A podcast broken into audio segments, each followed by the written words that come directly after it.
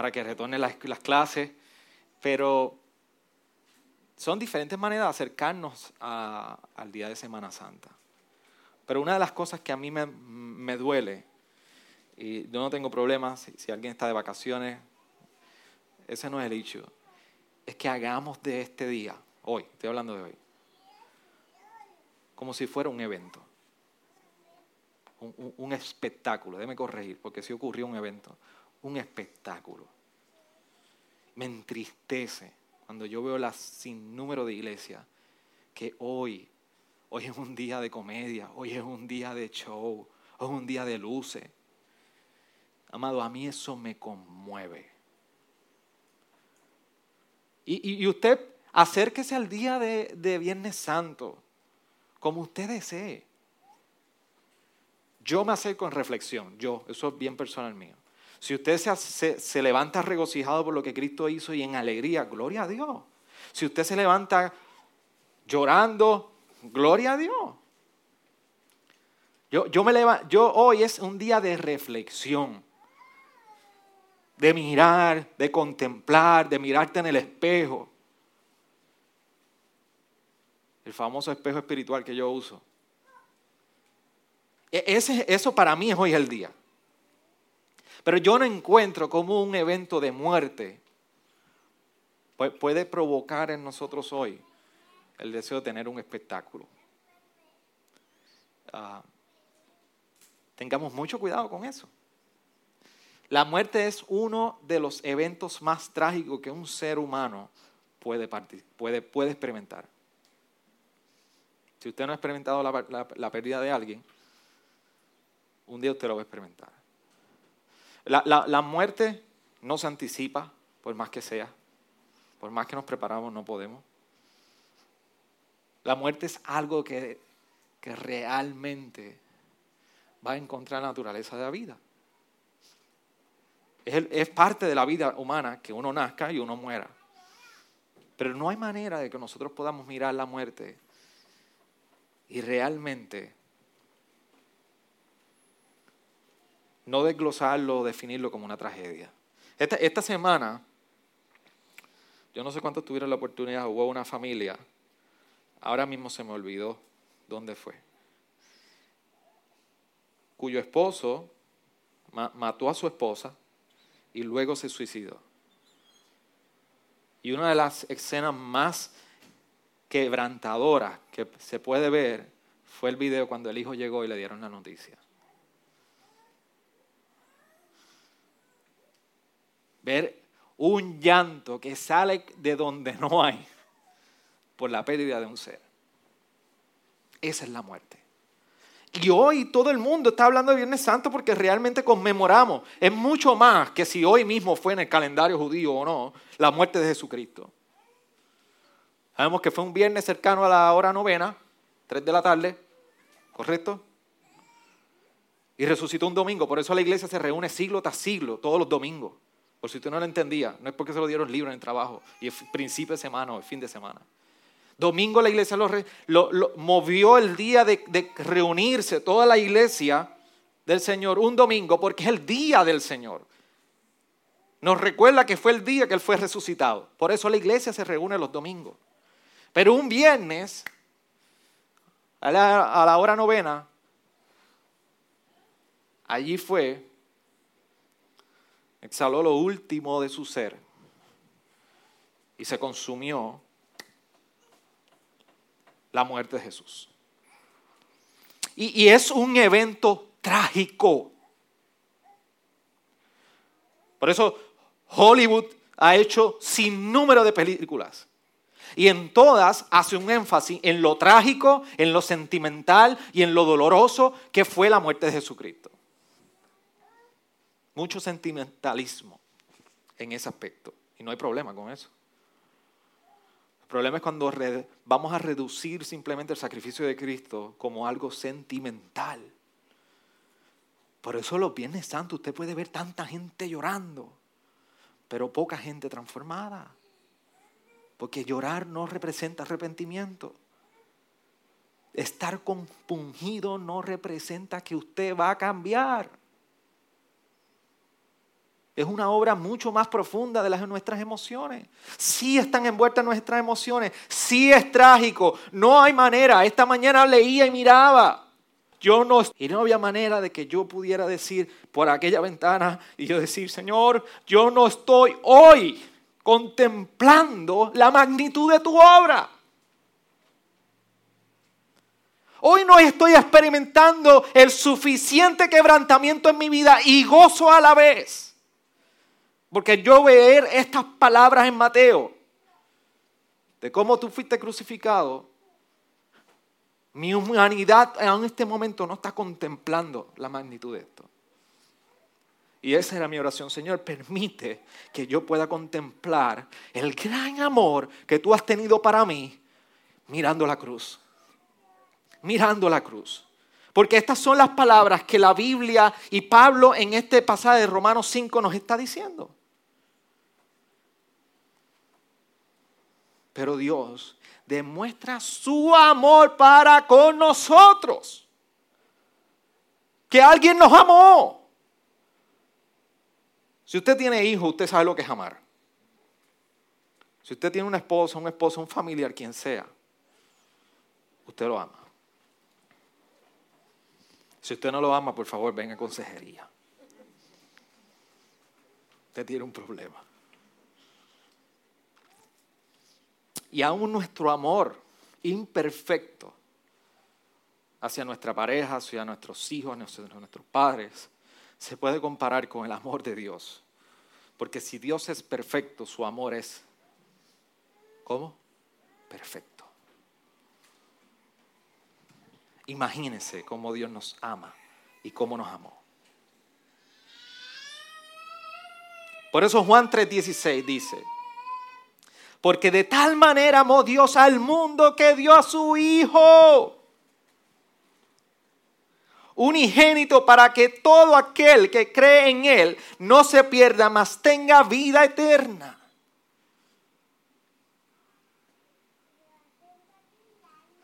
Ese es el amor que Dios ha tenido con nosotros, que lo llevó a dar a su Hijo. Si usted me pregunta a mí, si yo le doy a usted, a Victoria y Joana, por amar a usted, no. Y si yo le pregunto a Orlando si es capaz de dar a mí, a mí, por amor a mí,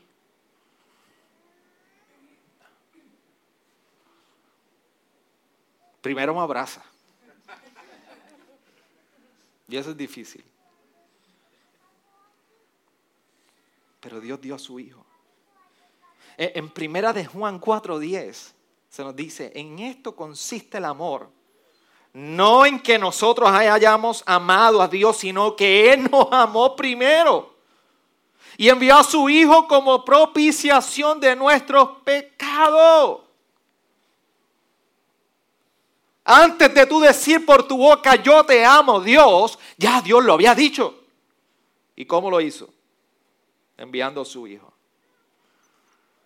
¿Qué usted se cree? ¿Que usted, eh, Dios envió a su hijo y Dios le amó menos de lo que usted ama a su hijo?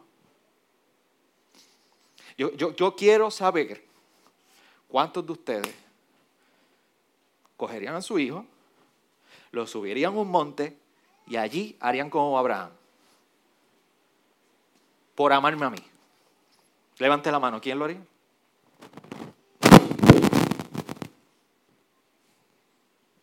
¿Quién lo haría?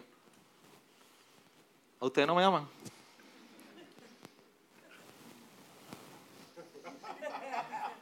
Qué sabios son. Qué sabios son. Entonces, ¿de qué se trata este amor que Dios nos ha entregado a su Hijo? ¿De qué trata? Y, y escúcheme bien, porque esto, son, esto usted lo escucha domingo tras domingo aquí, yo estoy consciente de esto. Pero hoy yo quiero que usted entienda qué pasó aquel viernes a las 3 de la tarde, cercano a las 3, y en aquella cruz.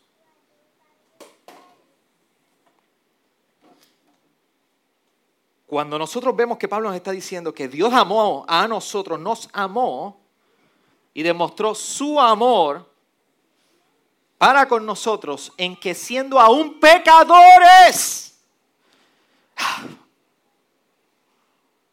tú, sabes lo que es fácil amar a alguien.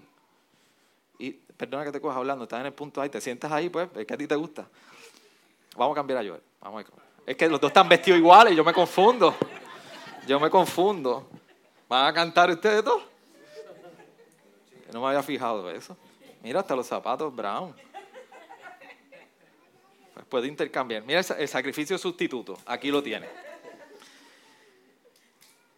Es fácil para yo ir amarme cuando todo está bien. Cuando todo está bien. Pero el día que yo no le tengo Coca-Cola en casa, ese hombre es difícil que me ame. Pero, pero quite la Coca-Cola un problema, una afrenta contra él. Y un problema serio, póngale el nombre que usted quiera. Es difícil que yo él me pueda amar ese día. Pero sin embargo, Pablo nos está recordando en que Dios demuestra su amor para con nosotros, en que aún yo, teniendo un problema con Él y una afrenta con Él, Él envió a su Hijo. En que aún yo teniendo una ofensa contra Dios, Él me amó. Por eso Pablo dice, pero Dios demuestra su amor para con nosotros en que siendo aún pecadores, hemos pecado. Cristo murió por nosotros.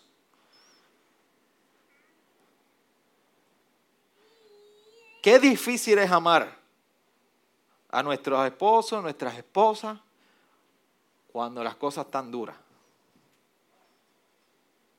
Yo me siento aquí decenas de consejería en esta... Vamos a apagar aquí un momento. Ese es Wilmary que está tocando ahí el sonido. ¿Ustedes se vieron, se dieron cuenta?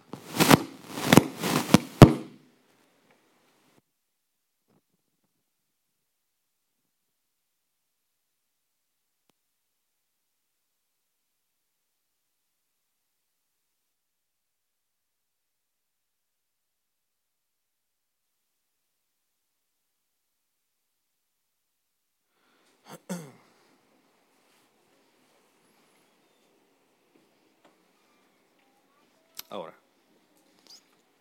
estaba diciendo decenas de, de consejería.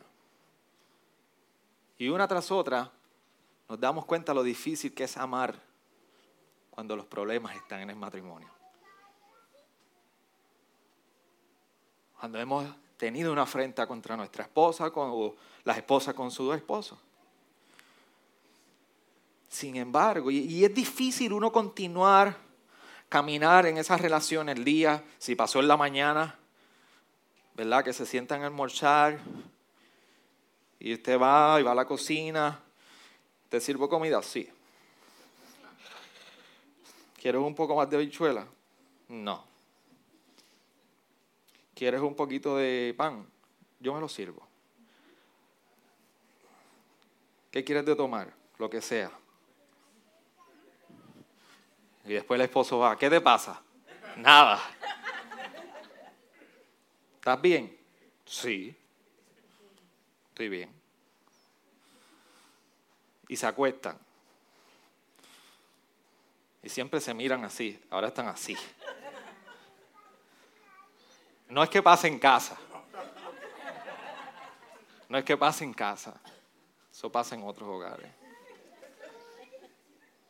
Pero, usted se da cuenta que todo el día está esa espinita ahí. Todo el día.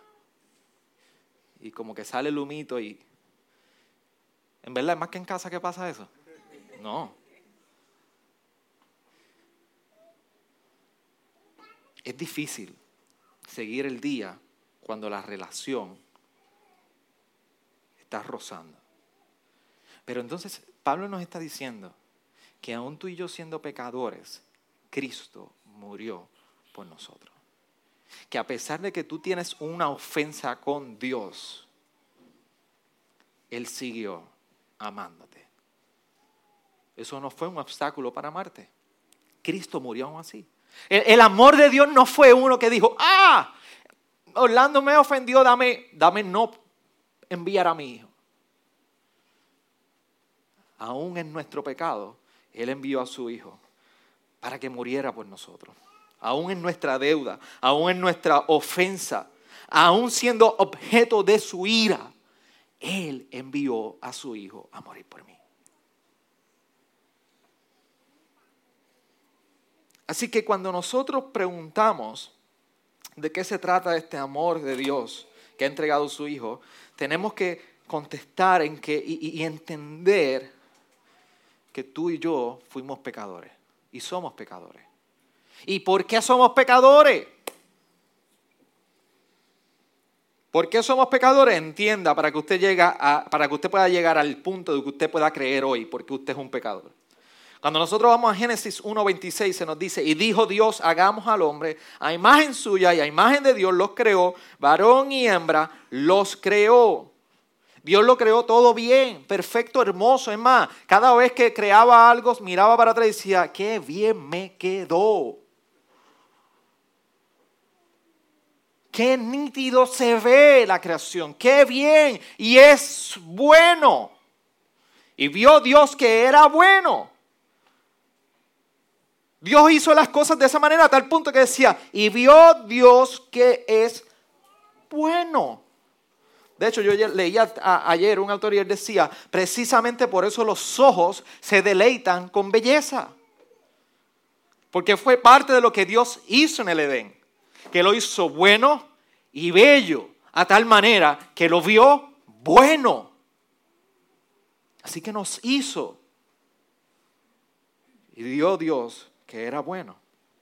Sin embargo, tú y yo fuimos afectados por un pecado de Adán y Eva.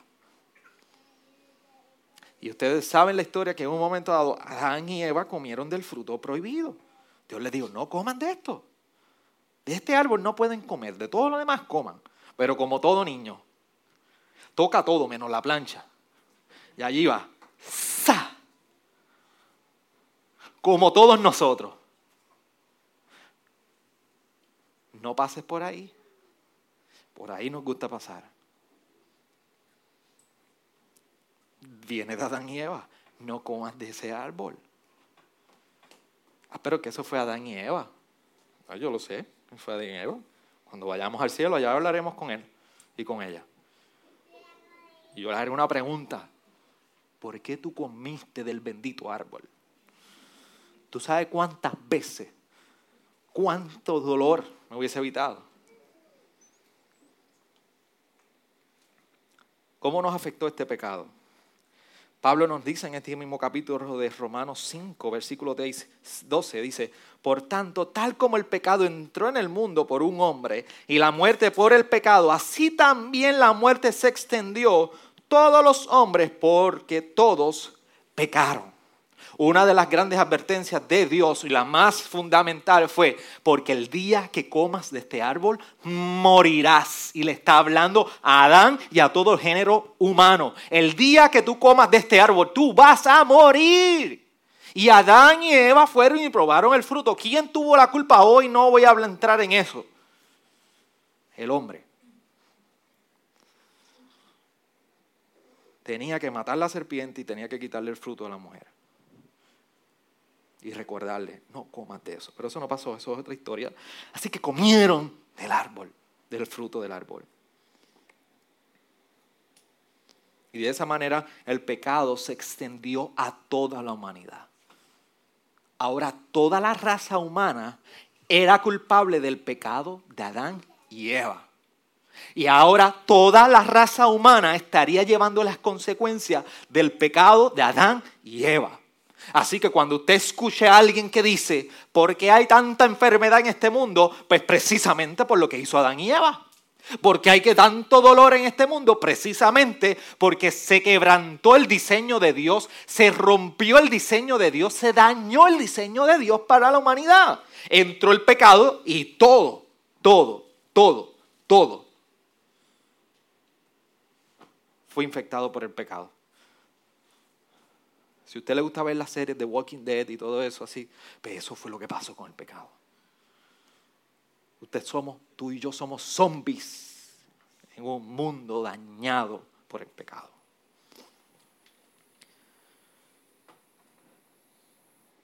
Por eso el salmista expresaba en el Salmo 51, 5, es aquí, yo nací en iniquidad y en pecado me concibió mi madre. Heredamos esa culpa. Segundo, todos somos pecadores. Una cosa es heredarla y otra cosa es entender que somos todos pecadores. Por eso el Salmo 14 nos recuerda y nos dice, todos se han desviado a una y se han corrompido. No hay quien haga el bien. No hay ni siquiera uno. Y el mismo Pablo en Romanos 3:23, ahí vaya el capítulo 3 de Romanos y busque el versículo 23 conmigo y usted márquelo y recuérdeselo todos los días, por cuanto todos pecados y pecaron y no alcanzan la gloria de Dios. Todos pecaron. No alcanzamos la estatura, la medida de la gloria de Dios. ¿Por qué? Porque Dios nos dijo, obedece no comas de este árbol, porque lo tanto no vas a alcanzar, sino que, vas a morir. ¿Qué hicimos? Se comió del árbol, no, no llegamos al estándar. Tú y yo no podemos alcanzar. Ya, lo hiciste mal. Aquí no hay borrón y cuenta nueva. Aquí no hay, volvemos para el polvo y vuelven y nos crean. No, ya nos hicieron, dañamos, ahora ustedes y todos nosotros tenemos que llevar las consecuencias. ¿Sí? ¿Me sigue? ¿Me sigue? Así que heredamos la culpa, es un diseño perfecto, el pecado lo corrompió, heredamos esa culpa, todos somos pecadores. ¿Se acuerda que empezó una campaña hace un tiempo Ricky Martin diciendo, todos somos, Ricky Martin, ¿sí era verdad? Todos somos Ricky, todos somos iguales. ¿Sí o no? No me miren así, como si yo fuera el único. Sí, todos, todos somos. Y se empezó una campaña usted diga, todos somos pecadores. Dígalo conmigo, todos. No, no, no, todos, vamos. Todos somos pecadores. Ay, pastor, no me gusta eso.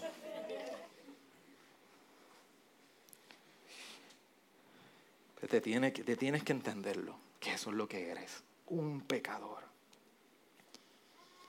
Entonces, si Dios mostró su amor, nosotros somos pecadores, ahora entiendo que heredé la culpa, soy un pecador.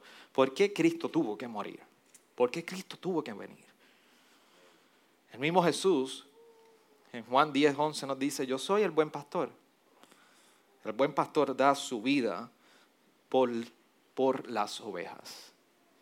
Metafóricamente, Jesús está usando esa analogía de Él como pastor y ovejas por las cuales Él iba a morir, tú y yo.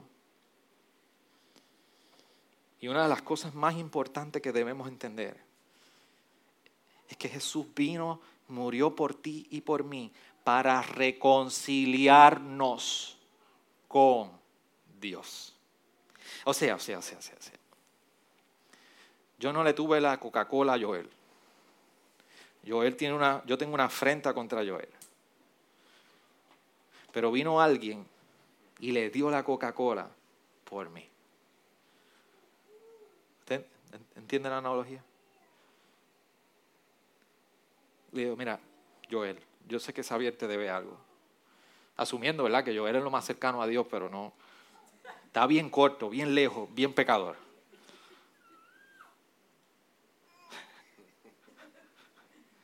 Y le dieron, vamos a pagar el precio por Xavier porque te debía una Coca-Cola.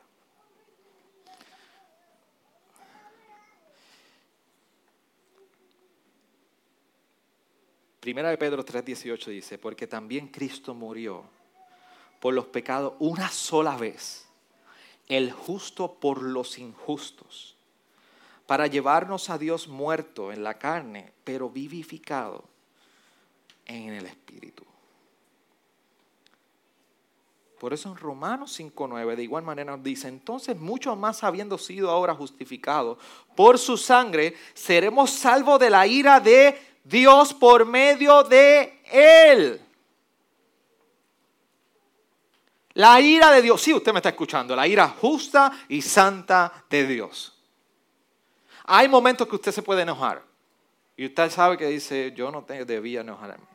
Pero verdad es que hay unos momentos que usted dice, estoy molesto. Oye, y se vale que esté molesto. ¿Cierto?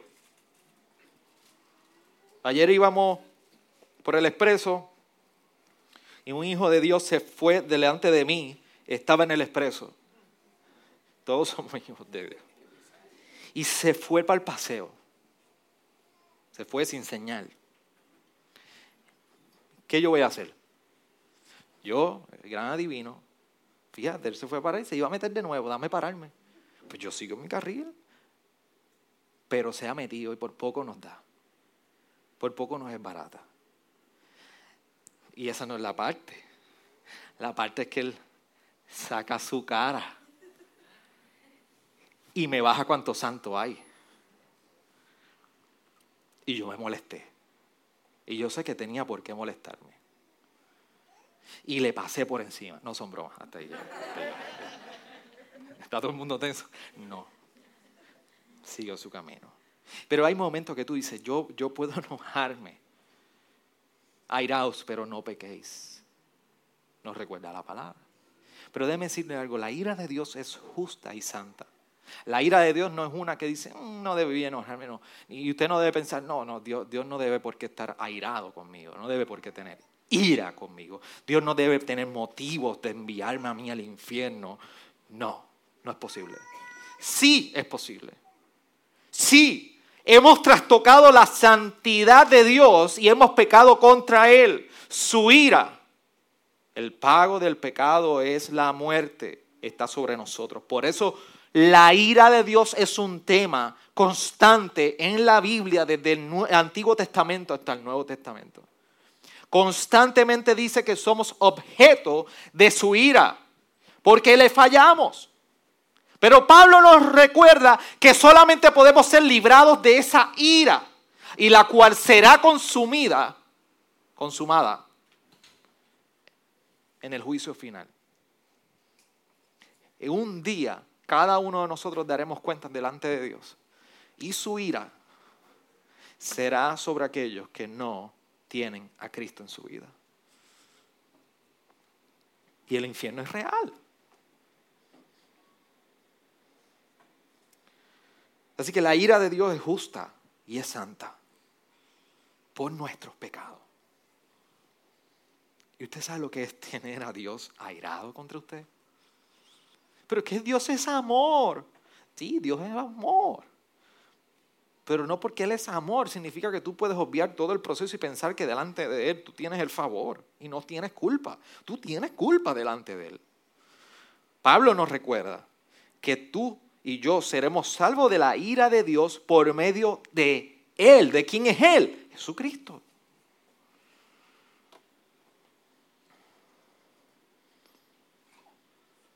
Y esta ira es porque en, Roma, en Génesis 3, el diseño que vimos en Génesis 1.26 fue corrompido por el pecado.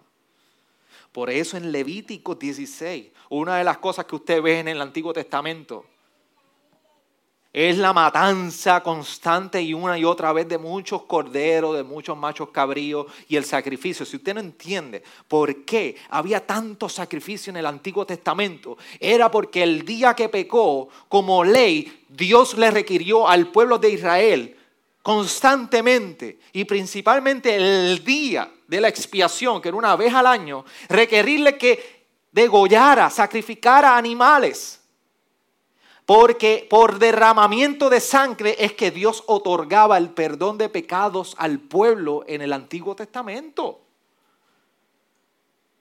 Por eso usted ve una historia y otra y hacían sacrificio y usted dice, ¿qué tiene que ver esto? ¿Por qué Abraham se le pide que tiene que sacrificar a su hijo?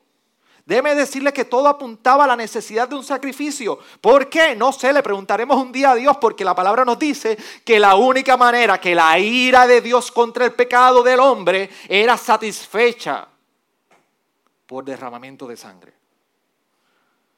Había que matar un animal. Alguien tenía que morir. Porque la paga del pecado es que muerte. Así que Dios quería que por muerte, que fue la que hubo, la fue la afrenta, por una muerte se aplacaba la ira. Tú moriste porque desobedeciste, porque pecaste, tú necesitas muerte para yo aplacar mi ira. That's it. Una y otra vez, una y otra vez, una y otra vez. Y cuando usted va a Levítico 16, una de las cosas que nosotros vemos es que ya cuando había tabernáculo y había un lugar de congregarse, allí estaba la presencia de Dios, solamente en el tabernáculo, y el Espíritu de Dios venía a aquel lugar, en aquel tabernáculo. Así que si la gente no tenía como ahora, tú y yo que tenemos el Espíritu Santo en todo, Dios estaba allí, en aquel tabernáculo. Después evolucionó al templo. Y en todo ese proceso había sacerdotes. Y esos sacerdotes, no crea que usted era el que podía orar, Señor, perdóname ahora. No, no, esos sacerdotes iban por usted y por mí en la presencia de Dios en el tabernáculo a interceder por el pecado de, de nosotros, por el perdón de los pecados. Así que una vez al año aquel pueblo se reunía y cogían dos animales, la Biblia lo describe en Levítico 16 como el macho cabrío, machos cabríos, perfectos, sin mancha. Y esto yo se lo he explicado una y otra vez y lo voy a volver a explicar hoy. Y allí cogían uno y tiraban la suerte para ver cuál de los dos es que iba a morir y cuál era el que iba a ser liberado y cogían y mataban a uno, lo degollaban, hasta que botara la sangre, botara la sangre. Y aquella sangre la cogían, y se acuerda del acta del pacto que Dios les requirió que hicieran. Venía el pueblo y sobre el propiciatorio que estaba en el lugar santísimo, derramaban la sangre. ¡Wow! ¿Qué clase de evento? Sí, léalo, Levítico. De eso se trata Levítico. Y allí derramaban la sangre sobre el propiciatorio, que ustedes usualmente lo tienen con dos querubines mirándose uno al otro.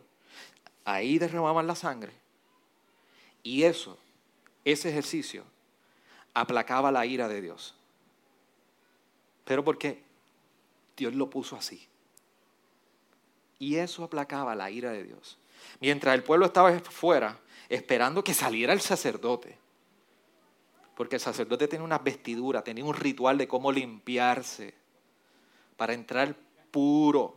Las vestiduras eran de tal manera que representaban la pureza, la santidad y el estar separado para Dios. Le ponían unas, unas cositas que sonaban. Vamos a ponerle ese nombre para no irnos muy técnico. Como unos cascabeles. Y el pueblo ponía a escuchar. Y el día que, sonara los, que dejaran de sonar los cascabeles, ¿Sabe lo que había pasado? Que el sacerdote había entrado en pecado al lugar santísimo y murió. Por eso le ponían una soga para que sacarlo. Pero entonces ocurre eso y el sacerdote sale y el pueblo dice, fue recibido ese sacrificio con alivio.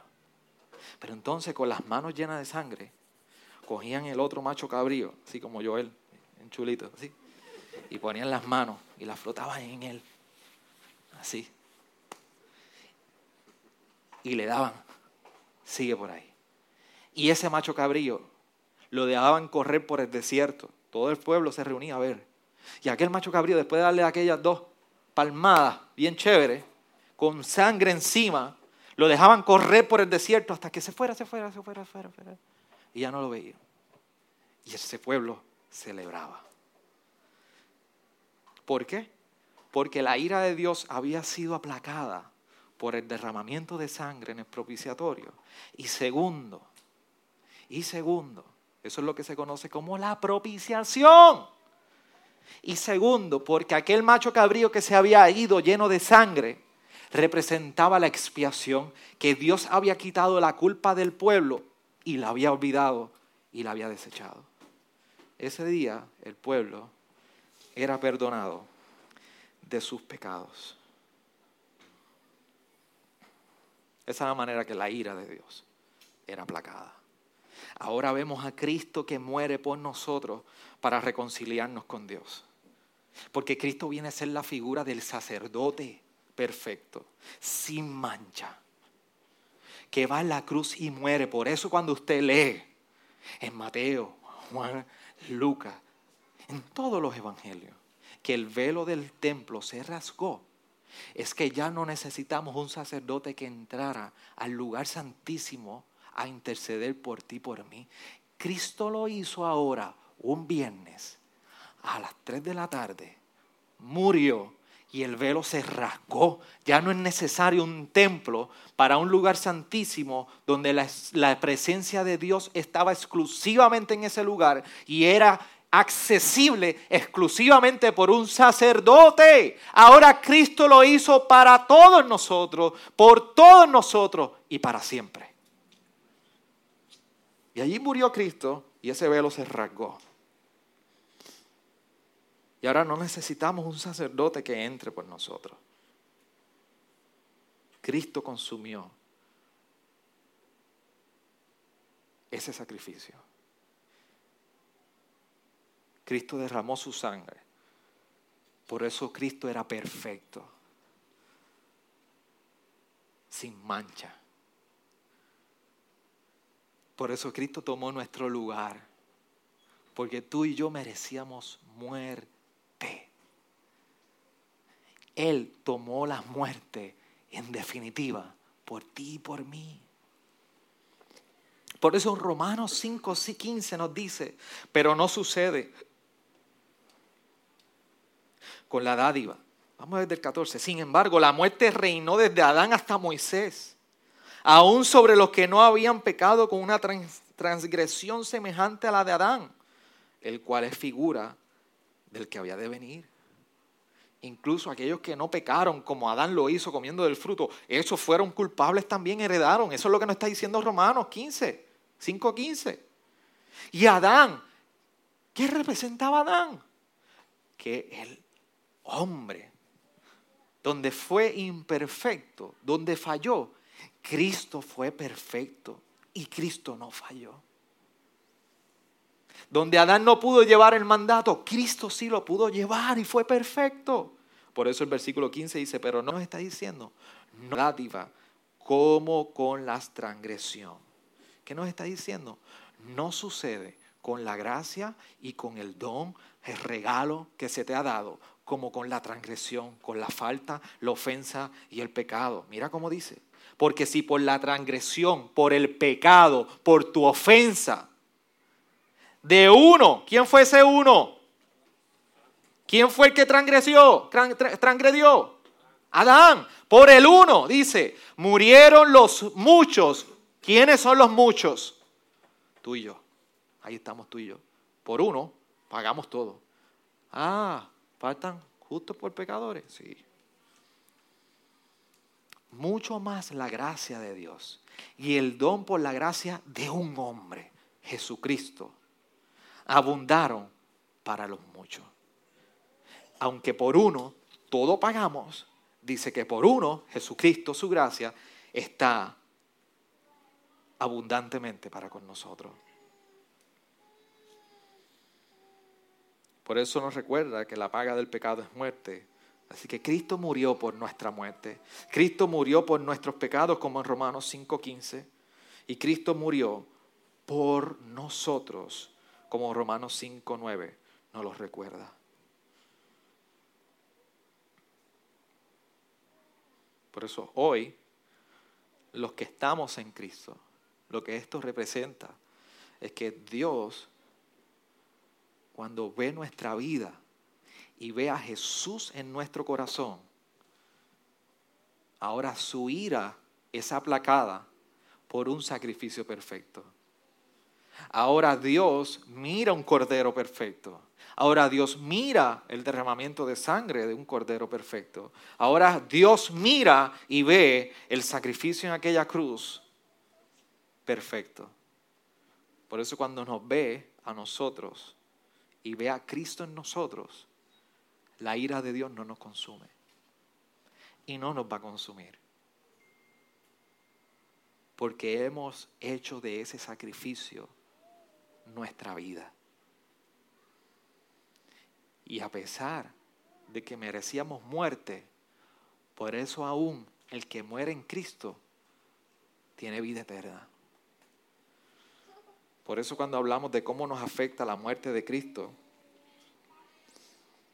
Pablo decía en 2 Corintios 5:14, miren esto, pues el amor de Cristo nos apremia, habiendo llegado a esto, a esta conclusión, que uno murió por todos, por, por consiguiente, todos murieron.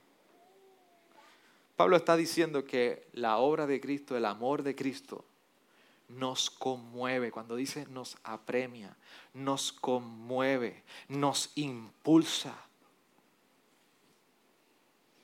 Cuando usted ve un gesto de bondad hacia usted y usted se mueve en agradecimiento, es compungido. Pablo decía que la obra de Cristo, el amor de Él, por lo que hizo en la cruz por Él, nos mueve, nos apremia, nos impulsa a querer buscar y amarle y vivir para Él.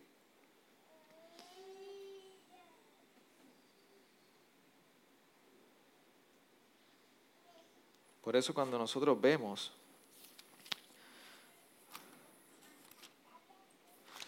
en ese mismo pasaje, según de Corintios 5,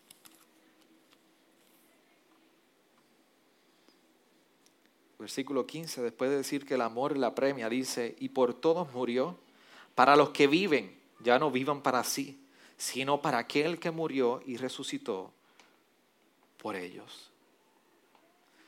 El amor de Cristo ahora nos impulsa a tal manera a vivir para Él, a entregarnos cada día para Él. Por eso la obra de Jesucristo no es de un día, por eso nosotros el sacrificio de Cristo no es algo que nosotros solamente conmemoramos el Viernes Santo. Es que el amor de Cristo nos apremia tanto, el ver el sacrificio en esa cruz nos impulsa a querer vivir y seguir sus pasos como nos dice ese versículo 15. Y ya no vivan para sí, sino para aquel que murió y resucitó. Por ello ya yo no vivo para mí. El amor de Cristo es tal que no me interesa vivir para mí. Yo vivo para su gloria y vivo para Él. Por eso tú y yo tenemos dos alternativas. O nosotros le seguimos y nos aferramos en total confianza por lo que Jesús hizo en esa cruz. Y vivimos para Él. O realmente entregamos el destino de nuestra vida eterna en la cual solamente encontramos en la provisión de Dios. Jonathan Edwards decía en el 1700, y una de las cosas que, que motivaba a todos los que le escuchaba era a que no abandonaran la importancia de tu asegurar tu vida eterna. Tú y yo nos enfocamos por asegurar tanto nuestros 70 o 80 años, posiblemente los 40, 50 que te quedan.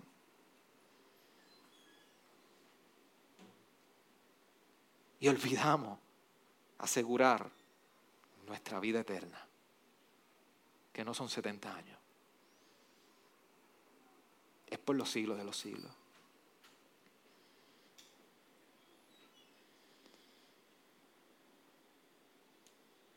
Por eso tú que no estás en Cristo, si hay alguien que no está en Cristo aquí hoy, tú tienes dos opciones.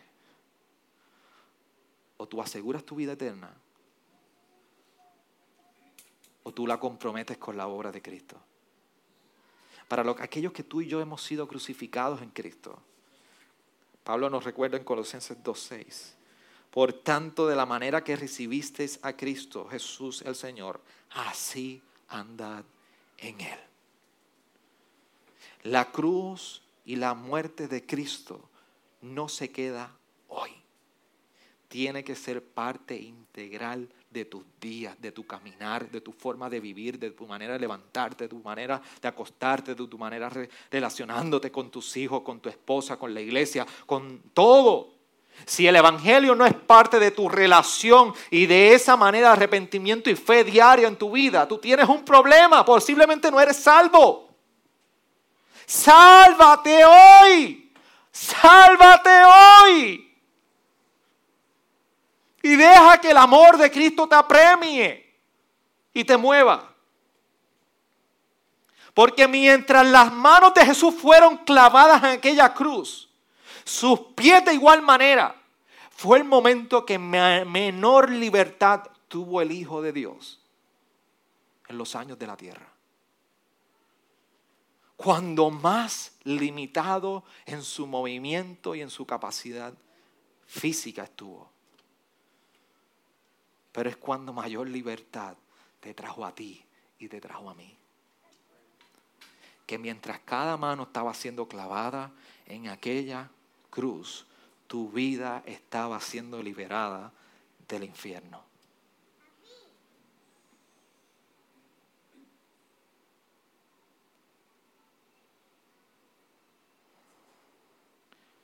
De camino a aquella cruz, ¿Usted sabe la cantidad de gente que estaba siguiendo a Jesús? Posiblemente allí estaba María Magdalena, la prostituta cual él perdonó, le lavó los pies y derramó el mejor perfume y experimentó el perdón de sus pecados. Allí estaba mirando Pedro que hacía un ratito lo había negado y había pecado contra Dios.